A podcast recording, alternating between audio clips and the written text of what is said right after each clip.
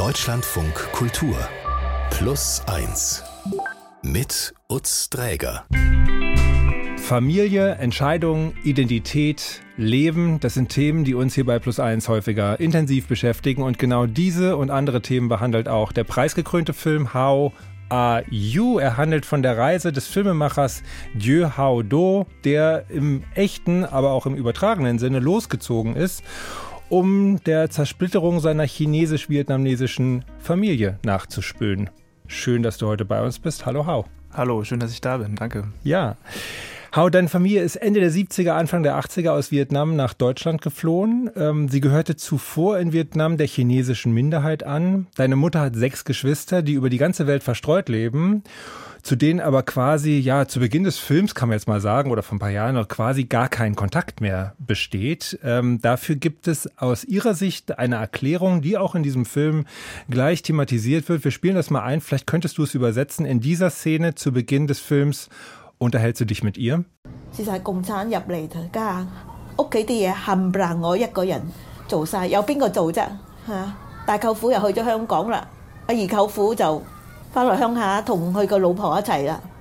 In dieser Szene spricht sie gerade darüber, dass sie immer die Verantwortung getragen hat für die Familie, dass sie sich um die Papiere gekümmert hat, dass äh, ihre Geschwister schon geflüchtet waren. Ähm, mein erster Onkel ist nach Hongkong gegangen, meine Tanten nach Los Angeles und dass die anderen eben keine Verantwortung übernommen haben. Und das ist, glaube ich, auch so eine, eine der zentralen Fragen, die ich im der ich im Film auch so nachgehe. Also was ist eigentlich so die ganze Rolle von Verantwortung im Rahmen von Krieg, Zersplitterung, und ja, und gehe dem eigentlich im Grunde nach und forsche da so ein bisschen nach. War denn das, was sie in dem Moment sagt, das, was du dein Leben lang immer gehört hattest, als Erklärung für, ja, wo sind denn eigentlich die anderen, deine Geschwister, Mama? Ja, also es klang für mich erstmal so mit diesem Narrativ, dass irgendwie der Kommunismus schuld sei für die Zersplitterung der Familie. Das habe ich, glaube ich, lange Zeit total geglaubt. Und ähm, ich hatte aber in meiner Kindheit und Jugend Besuche gehabt. Also ich hatte meine Tanten und Onkel jeweils so ein oder zweimal gesehen. Darauf hat meine Mutter und mein Vater auch Wert gelegt, dass ich so einmal so weiß, das ist so die Familie. Das war für mich aber so ein bisschen abstraktes Konstrukt. Mhm. Ne? Und dann dachte ich mir so, ja, andere sehen ihre Onkel, Tanten, Omas und Opas irgendwie jedes Wochenende und ich muss irgendwie zehn Stunden im Flugzeug sitzen mhm. und dann ist das irgendwie Onkel, das ist irgendwie Tante und das ist dann irgendwie Familie. Das heißt, so diese ganze Idee von Familie war so ein bisschen abstrakt für mich. Ne? Mhm. Du bist in Deutschland in Stadthagen, einer Kleinstadt der Niedersachsen, geboren und groß geworden.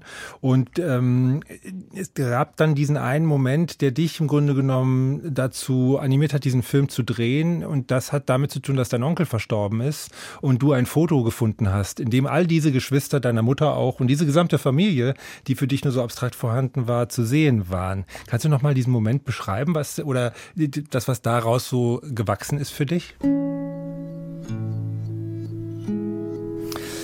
Ja, also das sind zwei Momente, ne? Also gerade als ich dann angefangen habe, mal so ein bisschen über die Vergangenheit meiner Familie zu fragen und auch diesen, den, den Hintergründen und Ursachen nachzugehen, zog meine Mutter eines Tages, holte sie dieses Familienfoto von 1954, was mein Großvater gemacht hat. Also die haben einmal im Jahr, mein Großvater hat seine Kinder seine Familie einmal im Jahr zu einem Fotoladen geschickt und hat die dann zusammengestellt und dann haben sie so ein Familienfoto gemacht. Und auf diesem Familienfoto ist meine Mutter, glaube ich, sechs Jahre alt und dann dementsprechend ihre Geschwister vier, zwei. Die eine hält noch das andere Baby so in der Hand. Mein ältester Onkel ist eben zehn oder zwölf und da entsteht bei mir irgendwie so als auch naiver junger Filmemacher irgendwie erstmal so ein vollen so Gefühl von Romantik, Nostalgie, oh, wie schön das wäre, wenn die Familie zusammen ist. Und das war für mich auch irgendwie so eine ganz große Motivation, oh, ich will das jetzt wieder herstellen. Ich möchte, dass die sich wieder verstehen. Ja, irgendwie so eine, so eine schöne romantische Idee. Ja. War, das eine, war das eine Vorstellung des Filmemachers Hau oder des Menschen? Ja, ich glaube als allererstes des, des Menschen. Und ich würde auch sagen, so im Prozess habe ich für mich auch so ein bisschen lernen können oder auch trennen können, ist das wirklich mein Wunsch oder ist es vielleicht vielmehr der Wunsch meiner Mutter? Und was ist dann meine Rolle dann darin, wenn das der Wunsch meiner Mutter eventuell ist?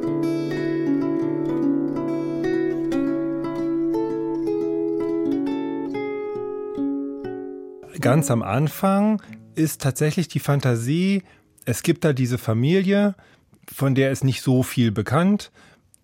Man könnte die doch zusammenführen und eine gute Idee für einen Film, eine intensive Idee mit vielen Fragen, die dich umtreiben, ist es auch noch. Ja, total. Also als Filmemacher mache ich mir schon sehr viele Gedanken, womit ich mich beschäftigen möchte, gerade weil Filme einfach ein paar Jahre brauchen, bis sie entstehen, sowohl in der, in der Entwicklung als auch in der Finanzierung.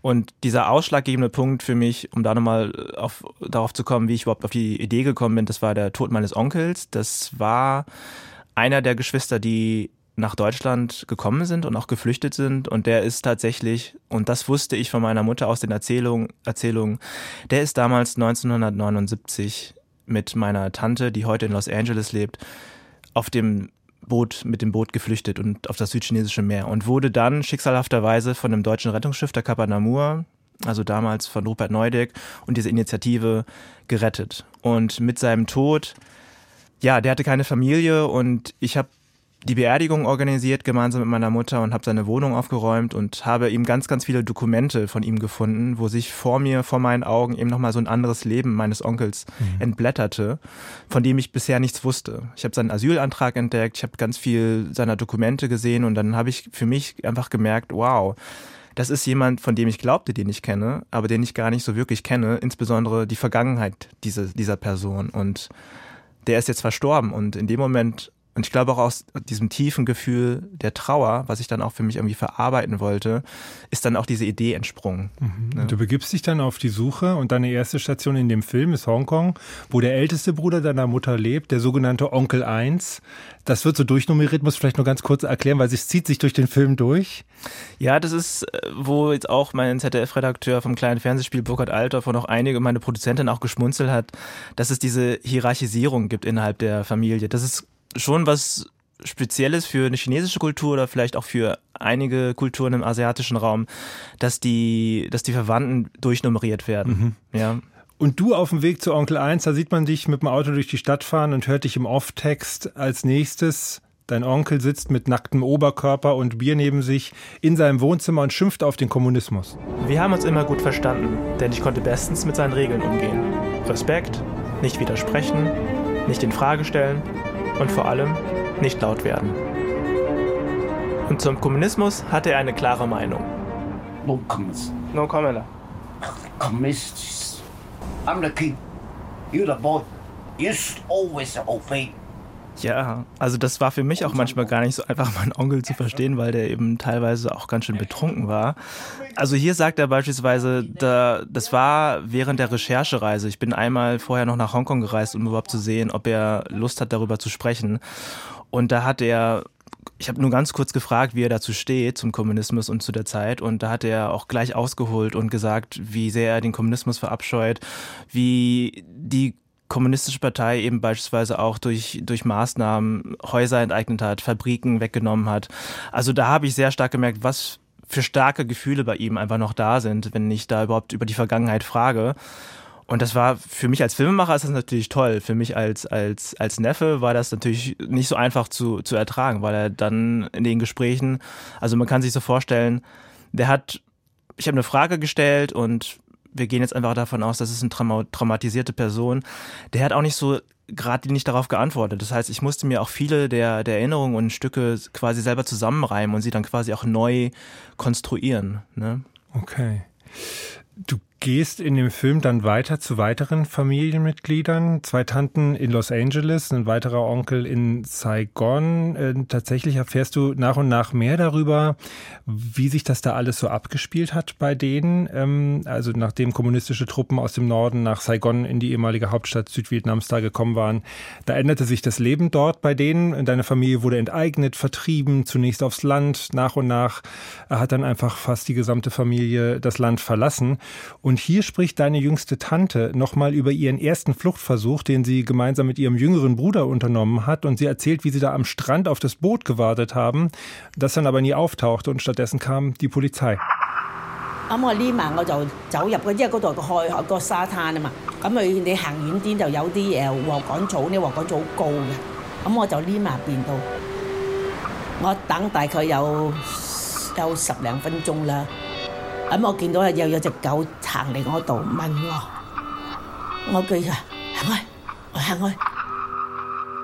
Also es, was bemerkenswert ist, sie beschreibt es tatsächlich sehr plastisch, wie sie sich im Wald versteckt hat, hinter einem Busch und wie sie dann geschauert hat und dann ein Hund zu ihr kam, der dann an ihr geschnüffelt hat und wie sie ihn dann versucht hat wegzuscheuchen und sie dann kurze Zeit später einen Soldatenstiefel gesehen hat und sie dann eben gefasst wurde und ja, sie war dann ähm, im, im Umerziehungslager, genauso wie mein jüngster Onkel und erst beim, nachdem sie rausgelassen, freigelassen wurde, hat sie dann einen zweiten Fluchtversuch versucht und der hat dann geklappt. Mhm. Und dein Onkel bleibt im Umerziehungslager. Er, er lebt heute in einem Heim für betreutes Wohnen in Hannover. Und bei ihm sind die Nachwirkungen dieser Zeit äh, am sichtbarsten, äh, am spürbarsten. Er spricht auch sehr offen darüber. Ihn hast du natürlich auch besucht. Ähm, er beschreibt, wie sie damals im Lager zum Beispiel um 4 Uhr morgens aufstehen und bis abends auf dem Feld arbeiten mussten. 仲要研角添啊！唔使人哋叫啊，睇见自己做啊 ！hier erzählt er eben, wie er aufs Feld musste, Zwangsarbeit leisten musste und wenn er die Arbeit nicht gut gemacht hat, dann wurde er auch bestraft und es gab abends dann eben auch Indoktrination. Ähm, ja, der ist paranoid schizophren, also hat da wirklich die Folgeschäden von dieser Zeit im Umerziehungslager mitgetragen und natürlich auch hier in der Diaspora. Und wir müssen uns vorstellen, mein Onkel war zu dem Zeitpunkt erst 19 Jahre alt. Ne? Und der ist dann kurze Zeit, der war ein Jahr im Umerziehungslager, wurde dann von meiner Familie freigekauft mit 10 Unzen Gold und konnte dann erst nach Deutschland kommen. Und ich merke selber, dass es mir also auch noch sehr nahe geht, diese, diese Passage zu hören, weil der hat nämlich zwanghaft geputzt, den Boden geputzt und das währenddessen erzählt. Und das waren wahrscheinlich auch die Tätigkeiten, die er auch im Gefängnis machen musste. Das, das, das nehme ich jetzt einfach an, weil das so zwanghaft war. Und ja, das war schon für mich auch eine sehr, sehr berührende Erfahrung, ihn so zu zeigen und aber natürlich auch zu zeigen, was so Folgeschäden von, von Umerziehungslager sind, worüber tatsächlich die vietnamesische Regierung bis heute nicht spricht. Das ist auch nochmal, glaube ich, nochmal ganz wichtig zu erwähnen. Mhm. Also du hast generell sehr intensive Begegnungen da gehabt, wenn die äh, Verwandten von dir da einfach so nochmal in diese Zeit zurückgetaucht sind und da selber so nah dran waren. Ja, total. Ich wusste ja auch nicht genau, was, was die mir erzählen werden. Also ich hatte bestimmte Annahmen. Ich habe ja auch, sage ich jetzt mal so, aus das, was ich wusste über den Krieg, war ja in erster Linie so als Kind und Jugendlicher von Filmen, die in erster Linie aus Amerika kamen. Also die amerikanischen Filme, die diesen Krieg auch als ihr Trauma so verstanden haben und auch inszeniert haben. Und dann habe ich mir irgendwie Bücher angelesen und das, was ich überhaupt nicht wusste, war, wie die Zivilgesellschaft und in dem Fall sehr konkret eben meine Familie darüber dachte. Und ich habe selber, anfangs habe ich mir gesagt, die wollen bestimmt gar nicht darüber sprechen. Und irgendwann habe ich verstanden oder mir gesagt, das stimmt gar nicht, Hau. Ähm, die wollen total gern darüber sprechen. Es hat sich bloß noch nie jemand mit denen hingesetzt und Fragen gestellt und dann auch wirklich so lange zugehört. Mhm. Trotzdem bemerkt man, dass spätestens an dieser Stelle im Film die Erzählung etwas brüchiger wird, weil du beginnst, ähm, die Entscheidung deiner Familie auch zu hinterfragen. Also du weißt immer mehr eigentlich und fragst dich dann beispielsweise, warum deine Familie nicht mehr unternommen hat, diesen kleinen Onkel zu retten. Also schließlich hätten sie das Geld für ihre Flucht dann ähm, auch dafür einsetzen können, ihn aus dem Lager früher, früher rauszuholen. War dir zu Beginn deiner Reise klar, dass sich das auch so rausstellen könnte? Nee, also in, in dem Ausmaß, wie ich es dann vorgefunden habe, nicht. Also ich hatte so eine gewisse Ahnung. Ich wusste ja beispielsweise auch, dass meine Mutter und meine Tante seit 19 Jahren nicht mehr miteinander sprechen. Aber ich habe auch gleichzeitig gesehen, dass meine Mutter und mein Onkel noch regelmäßig miteinander telefonieren. Mir war bloß aufgefallen, dass sie nicht so viel miteinander sprechen, dass sie nicht regelmäßig in Kontakt miteinander sind.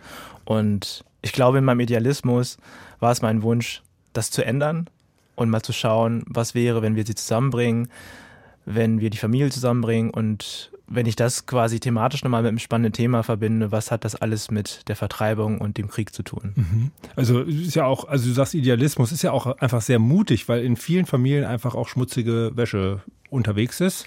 In den äh, älteren Generationen dann ist ja auch viel Geschichte einfach passiert. Und bei euch geht es in der Familie dann um die Großeltern, die nicht alle Kinder gleich geliebt haben, um Erbschaften, um stärkere und schwächere Familienmitglieder, um persönlich tragische Schicksale, wie zum Beispiel die Spielsucht von Onkel 1, die gleich am Anfang thematisiert wird, den wir auch schon kennengelernt haben, oder deine älteste Tante, die nie zur Schule gegangen ist. Es geht um Kränkungen und Verletzungen, Missverständnisse. Also, und das alles dann auch noch unter diesem extremen Druck dieser extremen Biografien, die einfach auch von, von, von Krieg und Flucht gekennzeichnet sind. Wann bist du dahinter gekommen, dass diese einfachen Erklärungen deiner Mutter, dass der Kommunismus schuld sei, nicht ausreicht?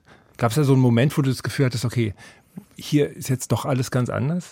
Ich glaube, es gab viele solcher Momente während der Dreharbeiten, weil mir ist aufgefallen, dass wann immer ich Fragen über das politische System oder über die Enteignung, über die Zersplitterung der Familie gestellt habe, dass meine Tante und Onkel ganz anders angefangen haben zu sprechen und ganz anders darauf geantwortet haben. Also es ging ganz kurz dann immer über diese Themen, doch es ging dann auch relativ schnell über die Befindlichkeiten in Bezug zu den anderen Geschwistern. Und ich hatte zu dem Zeitpunkt, als ich die Dreharbeiten gemacht habe, dachte ich mir immer, ach Mensch, wieso redet ihr denn jetzt darüber? Und irgendwann habe ich für mich aber annehmen müssen, tatsächlich auch, dass die wollen, das sind einfach deren Erinnerungen. Da kann ich gar nicht so viel dran rumdrehen. Ja, und mit diesem Material, das ist dann, glaube ich, auch meine, meine Arbeit als Dokumentarfilmregisseur, damit auch mit dem Material zu arbeiten und es dann so zu formen, dass ich vielleicht meiner These noch beihalten kann, aber auch wirklich mit dem arbeite, was mir dann jetzt auch bei den Dreharbeiten passiert ist. Und nicht nach irgendeinem Drehbuch, was du Und dir nicht nach einem Drehbuch, ja, wenn das so einfach wäre. Aber genau. das hat ja dann auch total dann die, und das thematisierst du ja auch, die Position deiner Mutter in dieser ganzen Erzählung für dich verändert. Ne? Also am Anfang hat man das Gefühl, da kam auch der Impuls sehr aus dem Kosmos der, der ja, vertrauten Enge, in der mir, ihr miteinander wart. Und dann irgendwann wird ja klar, sie erzählt hier auch nur eine Wahrheit, eine ja. von ganz vielen. Das muss ja auch für dich eine starke Veränderung gewesen sein, das wahrzunehmen. Ja, weil ich diese Wahrheit so lange geglaubt habe. Und die Wahrheit klang ja auch so gut, so als Narrativ, der Kommunismus ist schuld und man könnte jetzt quasi alles heilen und irgendwie so ein Happy End herstellen.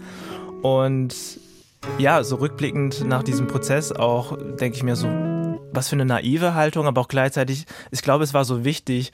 Ich glaube, Naivität und der Mut irgendwie sind für mich jetzt, wenn ich auf diesen Film zurückblicke, so zwei Seiten der Medaille. Dass es auch wichtig war, mit dieser romantischen Idee, die Familie zusammenzuführen, auch auf, auf die Reise zu gehen. Sonst wäre ich, glaube ich, nie so weit gekommen, hätte ich schon alles gewusst.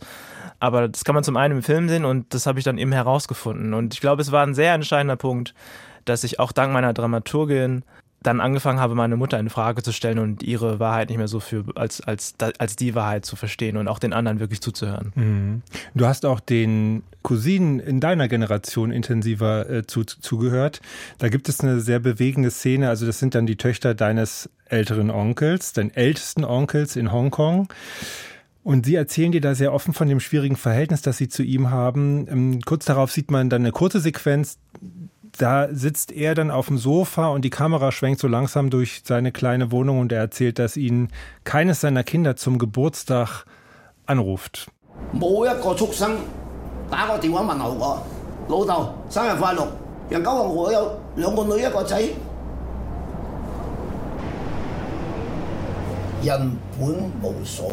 Ja, er sagt hier an der Stelle tatsächlich, dass er keinen Anruf von seinen Töchtern bekommt und dass die zerstritten sind und dass sie einfach keinen Kontakt zu ihm als Vater pflegen. Und er bedauert sich eigentlich selber. Ne? Er, mein Onkel ist eine Person, die immer gesagt hat, ich habe das Gefühl, dass die Welt mir etwas schuldet und dass irgendwie, dass da verpasste Chancen sind und er sich immer so ein bisschen selber bemitleidet und auch dass das so, so, so eine Quelle seiner, seiner Wut oder seines Zorns ist, ne? Mhm. die nicht so richtig gerichtet ist, aber das war für mich auch dann so ein Erkenntnismoment, das zu verstehen, dass, ja, dass er sehr, sehr viele Wunden in sich trägt, wo er gar nicht so weiß und auch Gefühle, wo er weiß, wohin damit. Und traurigerweise hat er, glaube ich, viele dieser unverarbeiteten Erfahrungen auf, auf auf seine Töchter projiziert und man merkt das, dass die, die, die Beziehung zwischen ihm in der ersten Generation und dann seinen Töchtern total kaputt ist. Ähm, das ist bei mir dann ein bisschen anders, weil wir, meine Cousine und ich, dann ein gutes Verhältnis haben und auch viel sage ich jetzt mal, ein bisschen mehr Distanz äh, auch darüber sprechen können, was in unserer Elterngeneration auch passiert ist. Ne? Und da gibt es natürlich auch in dieser Form Parallelen zur deutschen Geschichte. Ja. Mhm. Also genau das, was du gerade ansprichst, ihr Verhältnis, ähm, also das von ihm zu seinen Töchtern, aber auch euer Verhältnis, dieser Austausch, das wird in der nächsten Szene eigentlich dann auch deutlich. Und da ähm, sagt dir deine Cousine, dass äh, sie äh, als 13-Jährige und auch noch quasi heute immer mal wieder überlegt, wie es wäre, einen Suizidversuch zu begehen und äh, ihrem Vater dann zu sagen, das habe ich wegen dir gemacht. 中一嗰阵时，即系 thirteen years old 嘅时候谂出嚟嘅，但系直到而家我都觉得系 work 嘅，不过我冇发生到，咁就系咧自杀。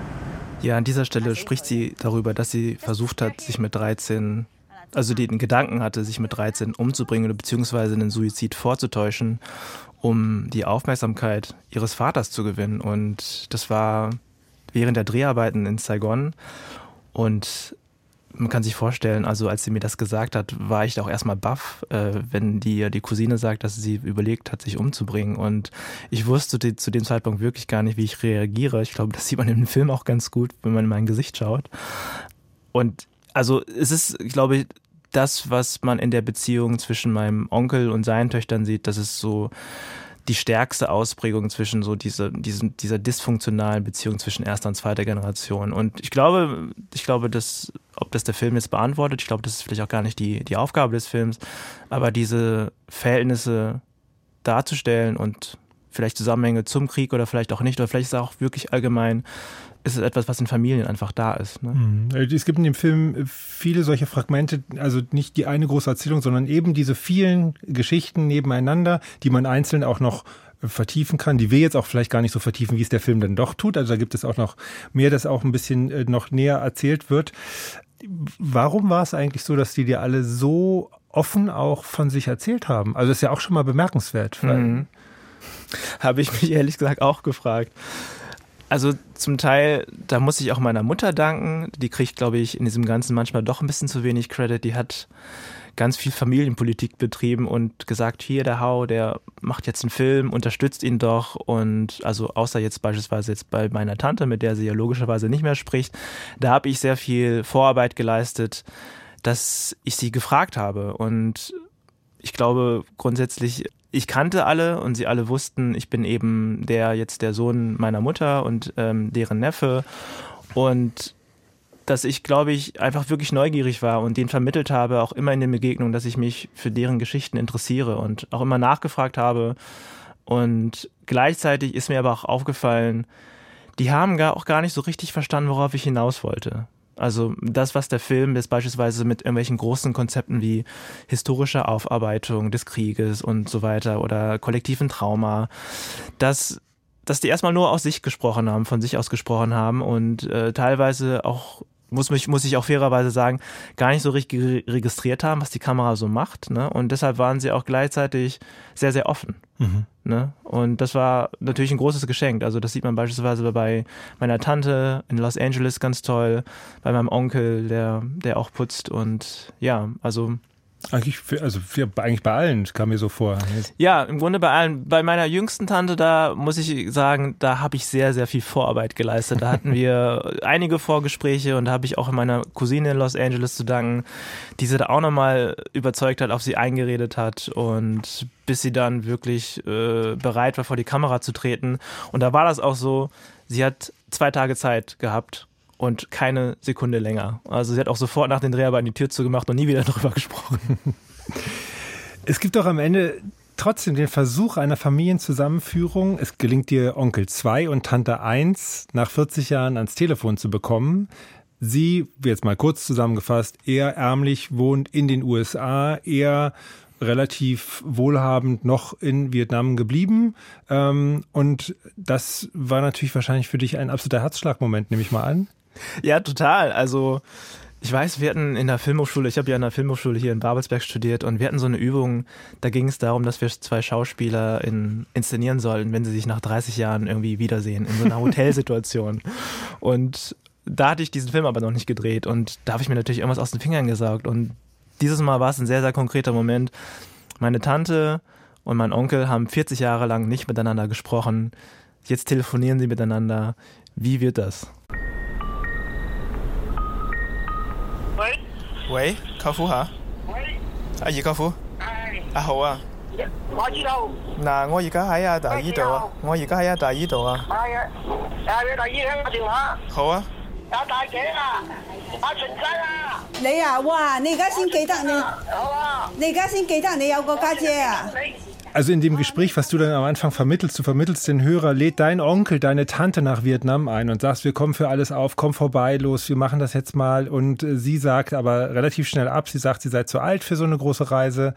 Es geht dann auch schnell irgendwie nicht ganz konfrontativ, aber doch auch klar um Differenzen, Unterschiede und so. anklagend vor allen Dingen.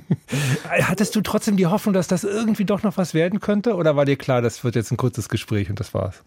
Ich hatte total die Hoffnung. Ich habe während den Dreharbeiten in Los Angeles bei meinen Tanten, mit, bei beiden Tanten in Los Angeles, war es am unklarsten, ob die mitkommen würden. Also ich hatte ja diesen Plan, ich möchte alle zusammenbringen und bei den beiden war es mir klar, boah, das, das wird eine harte Nuss, die beiden zu knacken oder die zu überzeugen. Und bei meiner jüngsten Tante war das sie hatte ja auch sehr klar gesagt, wenn deine Mutter kommt, komme ich auf keinen Fall. Nicht mal im selben Land soll, möchte ich mit ihr zur selben Zeit sein. Und bei der Tante, die wir jetzt gerade gehört haben, die hat, ja, die war einfach so enttäuscht darüber, dass er sich 40 Jahre lang nicht gemeldet hat. Und es hat auch so ein bisschen diesen Hintergrund, sie war die Letzte, die das Land verlassen hat. Und als sie das Land verlassen hat, hat sie ihm ihr Haus vermacht. Und dafür hat er sich nie bedankt. Ne? Und dann meldet er sich 40 Jahre lang nicht und dann kommt der Neffe 40 Jahre, lang, 40 Jahre später vorbei und versucht dieses, diese Versöhnung anzuleiern. Und sie nutzt natürlich auch die Gelegenheit zu sagen, ja, du bist ein reicher Mann geworden und ich bin hier im, ganz kümmerlich irgendwie in der Ecke in Los Angeles und habe im Grunde auch keine Lust, dich zu sehen. Also auch wenn du mich einlädst und so. Ne? Und ich konnte es dann auch irgendwie verstehen. Für mich war es in dem Moment total enttäuschend, aber im Nachhinein glaube ich, das war eigentlich eine gute Entscheidung. Aber zumindest ein Teil deiner Familie trifft schließlich doch in Saigon ein. Deine Mutter, deine Cousinen, dein ältester Onkel, von dem wir schon viel geredet haben, und ein weiterer Onkel, nämlich der, der eigentlich schon in Saigon einfach geblieben war. Und ähm, vielleicht könntest du den, den ersten gemeinsamen Tag beschreiben. Ja, da treffen sich also drei Geschwister nach langer, langer Zeit in dem Land wieder, auch in der Stadt wieder, in der sie gelebt haben. Und ich hatte mir ausgemalt, das wäre eigentlich voll schön, wenn wir sie gemeinsam ans Haus bringen, was damals von den Kommunisten enteignet wurde. Ich war voll daran interessiert, wie sie darauf reagieren würden, wenn sie in dem, vor dem Haus stehen, in dem sie aufgewachsen sind, in dem sie auch teilweise geboren wurden und äh, wo sie so viel Zeit und so viel von mir aus gedacht, sehr viel Erinnerungen gelassen haben. Und es ging natürlich ganz anders. Wir haben uns zum Abendessen getroffen und sie haben sofort angefangen, sich zu streiten. Und es war einfach, im Grunde war es eine wirkliche Katastrophe, weil ich mir das ganz anders vorgestellt hatte am ersten Abend. Mein Onkel in, aus Hongkong fing an, mich zu beschimpfen, er fing an, meine Mutter zu beschimpfen. Es war wirklich, wirklich schlimm, der erste Abend. Und mit dem Gefühl bin ich dann auch, äh, habe ich versucht, äh, ins Bett zu gehen. Also so nach, nach dem Abendessen, wo sich alle wiedergesehen haben, wo auch meine Cousinen anwesend waren, habe ich mir im Hotel wirklich einen Kopf gefasst und ich dachte mir, wie soll ich diese Dreharbeiten weiter durchstehen, äh, wenn das schon so losgeht. Ja? Und, es sind, und es sind nur drei. Also zum Glück sind die anderen beiden nicht gekommen. Wir hören mal in diesen Abend rein. Come on, 我唔同我同阿 V 争家产，老豆咩家产俾你争？我同嗰啲争咩家产？老豆我投诉我四次啊！系咩？争咩家产？你冇冇讲？老豆有咩家产啊？ What you eat, you know how before you how what you have done. Ja, wir hören an dieser Stelle, wie mein Onkel aus Hongkong gleich losfeuert und sofort über das Erbe spricht und meine Mutter anklagt, dass sie das Erbe geklaut hat. Und wieso meine jüngste Tante, wieso sie sich so schlecht mit meiner jüngsten Tante versteht. Und das alles hatte er vorher in meiner Gegenwart nie angesprochen, aber er hat diese Gelegenheit genutzt, das beim ersten Abendessen anzusprechen. Und darauf war ich und mein Team auch überhaupt nicht vorbereitet. Du sagst im Off-Text daran, dass das alles so aus dem Ruder läuft, kann jetzt nicht mehr der Kommunismus allein schuld sein Und äh, nicht die allerletzte, aber doch eine der letzten Szenen in deinem Film ist eine Szene, in der du nach diesem desaströsen Abend äh, versuchst nochmal deinen Onkel anzurufen, der ja da so ausgeflippt war. Der blockt aber ab. 喂喂，舅父，阿豪啊，边个？阿豪啊，你做咩拍我？我点知你后生啊嘛？就打我嘛？我都话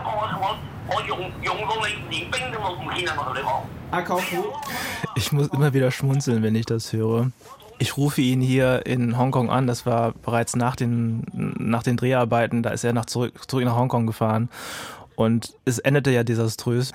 Jedenfalls sagt er hier, dass behauptet er, unterstellt er mir, dass ich versucht hätte, ihn zu entführen und dass ich ihn versucht hätte umzubringen. Und ja, ich weiß gar nicht, was ich dazu sagen soll.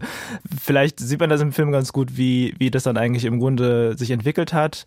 Äh, jedenfalls war das für mich aber auch so ein Zeichen dafür, dass mein Onkel das, was wir in Vietnam gemeinsam erlebt haben, auch aus wirklich sehr, sehr anders wahrgenommen hat. Denn ich wusste schon vorher, er war alkoholkrank oder ist alkoholkrank gewesen und das spitzte sich in der Zeit der Dreharbeiten ob das jetzt an den Dreharbeiten unmittelbar zusammenhängt oder auch an, an meinem Vorhaben, kann ich jetzt natürlich nicht sagen, aber das spitzte sich zu und das eskalierte dann auch ganz schön. Und damit habe ich natürlich überhaupt nicht gerechnet. Ne? Und das, das fiel mir auch lange sehr, sehr schwer, damit umzugehen und das überhaupt auch zu verarbeiten und mir zu überlegen, kann ich das überhaupt in den Film einbringen? Wie will ich das machen? Wie will ich mich da selber auch positionieren? Und ähm, weil da auch meine Mutter einiges wegbekommt. Und das war nicht so einfach, ja. Ein Thema des Films, das du am Ende auch benennst, ist das Scheitern. Also du schreibst da einen Traum, erzählst von einem Traum, in, in den du immer wieder gehabt hast als Kind auch oder junger Mensch, äh, in dem du immer wieder einen Turm baust und äh, immer wieder probierst in der Mitte einen Stein einzusetzen und immer wieder fällt dieser Turm dann um und irgendwann hättest du verstanden, dass es nicht darum geht, den irgendwie hochzukriegen, diesen Turm, sondern mit diesem Einsturz umzugehen. Könntest du das genauer beschreiben, auch in Bezug auf den Film dann? Also ich werde ja oft gefragt, ob das stimmt. Und das ist tatsächlich so. Ich hatte früher oft diesen Traum als Kind. Und naja, also um jetzt auch auf, auf den Film zu übersetzen, es ging ja für mich in dieser, in dieser, in dieser Vorstellung darum, ich möchte das so gerne, ich möchte diese famili familiäre Einheit herstellen. Und ich habe mich wirklich sehr bemüht, das herzustellen.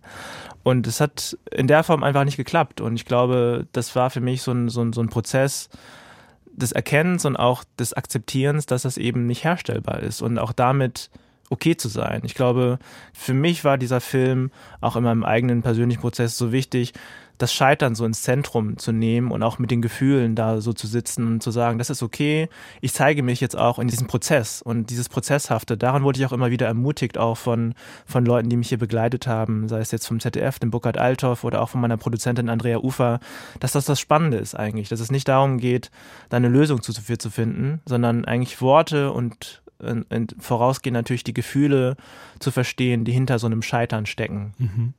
Und dann bist du aber aufgebrochen auf der Suche nach äh, einer Vereinigung von einer zersplitterten Familie und am Ende merkt man, es sind vor allem Splitter. Es sind vor allen Dingen Splitter, ja. Die hast du besser kennengelernt, aber was hat das dann für dich, also mit dir gemacht?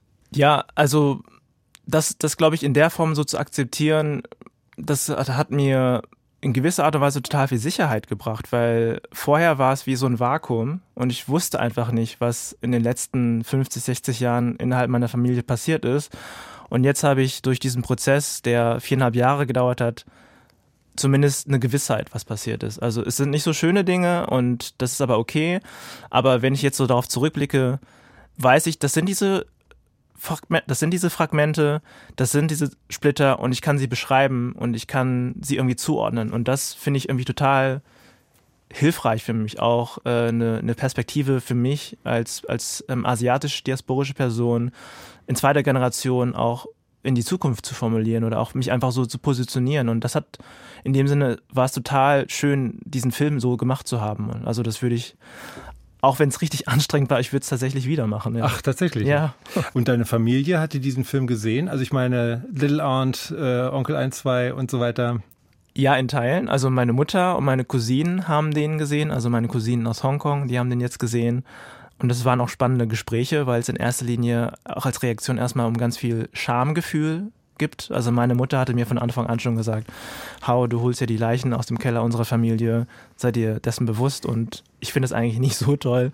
Ähm, ich wusste aber darin, irgendwie hatte ich das Gefühl, dass darin auch eine große Chance liegt. Nicht nur für unsere Familie, sondern auch für viele Familien, die ähnliche Erfahrungen vielleicht haben. Das war so ein bisschen meine Hoffnung. Vielen Dank. Der Filmemacher Dieu Hao Do war zu Gast bei Plus Eins. Wir sprachen über seinen Film How Are You? Der kommt Mitte Februar in die Kinos. Am 15. Februar kommt er nochmal über Dropout Cinema in ausgewählte Kinos in Deutschland. Und ja, kann man auf der Website nachschauen, wo der gezeigt wird. Und ich denke, der wird, der lief jetzt ja im Dezember in der ZDF-Mediathek und wird auch später nochmal in der ZDF-Mediathek laufen. Ich weiß nicht, ob es dieses Jahr ist, aber spätestens zum 50-jährigen Jubiläum des Kriegs, Kriegsendes in Vietnam wird er sicherlich nochmal im ZDF gezeigt werden. Vielen Dank, Hao. Danke fürs Gespräch. Alles Gute für dich. Dankeschön. Unsere Plus 1 Podcast gibt es jede Woche für Sie, beispielsweise auf unserer Website, in der App DLF Audiothek, aber auch bei Spotify oder Apple oder wo Sie sonst so wollen, zum Abrufen jeden Freitag und jeden Sonntag neu. Transplantationsmedizin. Das ist, womit sich mein Gast der zweiten Plus 1 Podcast-Folge dieser Woche intensiv beschäftigt. Georg Loje ist leitender Oberarzt an der Charité in Berlin, Transplantationschirurg und als solcher führt er häufig stundenlange Operationen aus, um das Leben seiner Patienten und Patientinnen zu retten und zu verlängern. Die längste Transplantation, die ich je gemacht habe, war in Zusammenarbeit mit den Kollegen der Herzchirurgie, eine kombinierte Herz- und Lebertransplantation, die hat 26 Stunden gedauert. Also wenn man da gar nicht redet, dann, dann, dann dreht man auch durch. Also ähm, ja, wir, wir sind halt alles Menschen, die da stehen und man schweigt sich ungern acht Stunden oder auch manchmal, manchmal dauert es auch länger. Das heißt, ja, man, man, man unterhält sich, man hört Musik zum Beispiel. Es ist halt einfach, um uns auch abzulenken und den Druck von uns selber runterzunehmen. Georg Lurje zu Gast bei Plus 1. Die Plus 1 Folge mit unserem Lieblingsgast erhalten Sie jeden Sonntag schon ab morgens um 9 Uhr als Podcast. Lassen Sie gerne auch eine positive Bewertung da, da wo es geht und empfehlen Sie uns weiter. Mein Name ist Utz Träger. Ich sage Danke, bis bald, alles gut. Plus 1 ist ein Podcast von Deutschlandfunk Kultur. Redaktion Emily Ulbricht, Studiotechnik Regine Kraus, Produktion Nikolas Hansen und Moderation Utz Träger.